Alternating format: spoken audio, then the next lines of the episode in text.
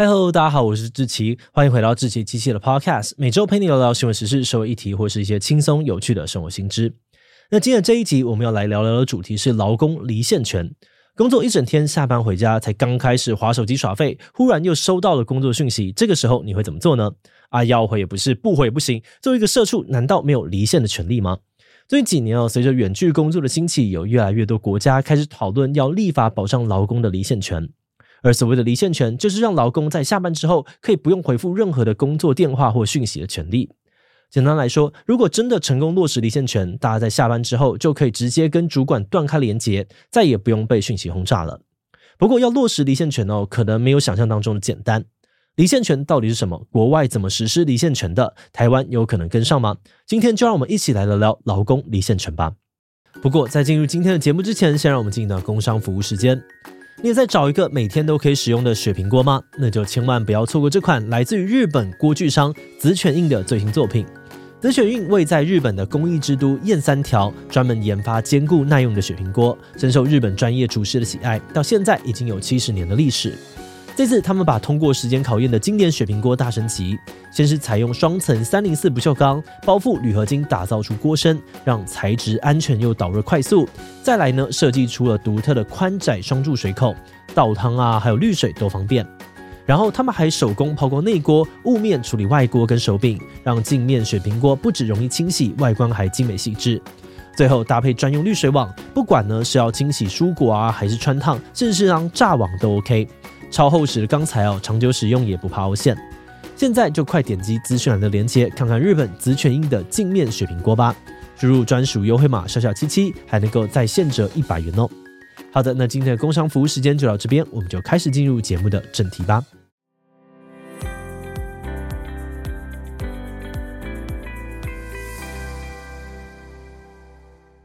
离线权的出现，其实跟我们工作形式的变化有关。在过去，大部分的工作呢，只能够在办公室或者是工厂里面进行。大家下班离开特定场所之后，就算想要继续工作也没有办法，因此就比较不会发生回家之后还要被老板讯息追杀的情况。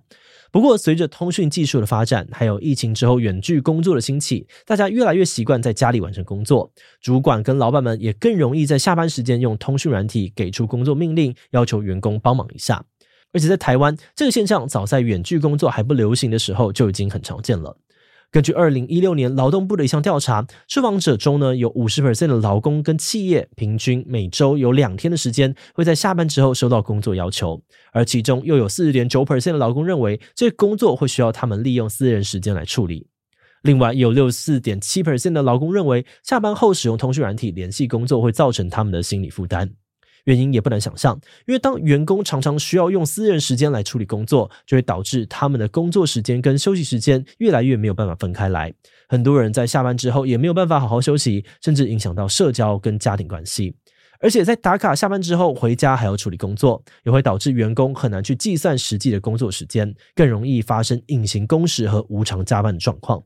像是欧洲呢，就有很多的研究显示，这种需要员工永远在线的职场文化，可能会严重的影响员工的生产力以及身心健康。伦敦大学心理学教授麦多沃就指出，如果员工在下班之后还持续让自己处于随时可以工作的状态，不管他是不是自愿的，都可能会导致过劳，并不是一个能够长久持续的事情。那在这样子的背景之下，各国就开始出现了要求立法保障劳工离线权的呼吁。那我们就先说说台湾的状况吧。以台湾来说，第一个跟离线权有关的规定，其实是去年才出现的。二零二三年，台北市劳动局颁布了居家工作指导原则，明确的要求雇主尊重劳工的离线权，下班之后呢，避免用讯息干扰员工的休息时间。但是就现阶段呢，这个对于离线权的保障还只是指导原则而已，政府并没有明确的定出实施的细节跟法则，而且除了台北市之外呢，目前也还没有其他的县市有类似的指引。所以说，台湾现在关于离线权入法的讨论还处在很初期的阶段。不过，如果我们看向国外的话呢，其实有不少的欧洲国家已经开始把离线权入法了。像是法国，早在二零一六年呢就把离线权纳入了劳动法规之中，是全世界最早立法保障离线权的国家。后来，包含了像是意大利啊、比利时、西班牙、葡萄牙等等的国家，也都纷纷跟进。再来呢，还有德国、爱尔兰、芬兰、斯洛伐克等等这些国家，虽然没有直接立法哦，但也都以各种不同的方式尝试推动离线权。那如果我们再更仔细的去看，会发现各个国家的离线权法律其实都长得不太一样，有很多不同的形式。比如法国的规定是说，五十人以上的企业每年必须要举办雇主啊跟员工代表之间的劳资协商会议，在会议上面讨论跟规范通讯软体的使用方式。而意大利呢就更直接一点点，规定员工在非上班时间拥有离线权，雇主呢不可以因为员工下班后不接工作讯息就去对付员工。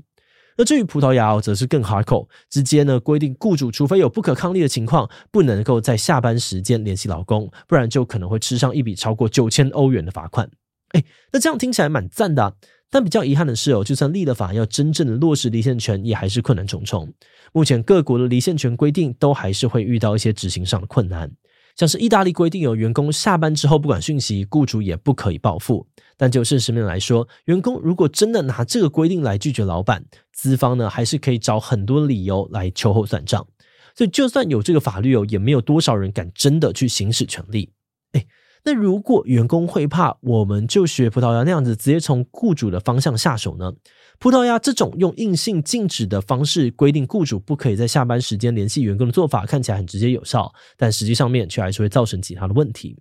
比如这个规定说，雇主不能够直接叫员工做事，那 email 寄副本给员工可以吗？如果这个也不行的话，那员工下班之后发信呢，也要把他从 CC 名单移除，明天再加回去吗？另外，这个规定说雇主不可以联系员工，那主管或是同事联系可以吗？而且，如果真的有很紧急的情况，要怎么办？到底要怎么样定义不可抗力的情况呢？像是医疗人员啊、消防员等等，这种需要随时待命的工作，也可以适用离线权吗？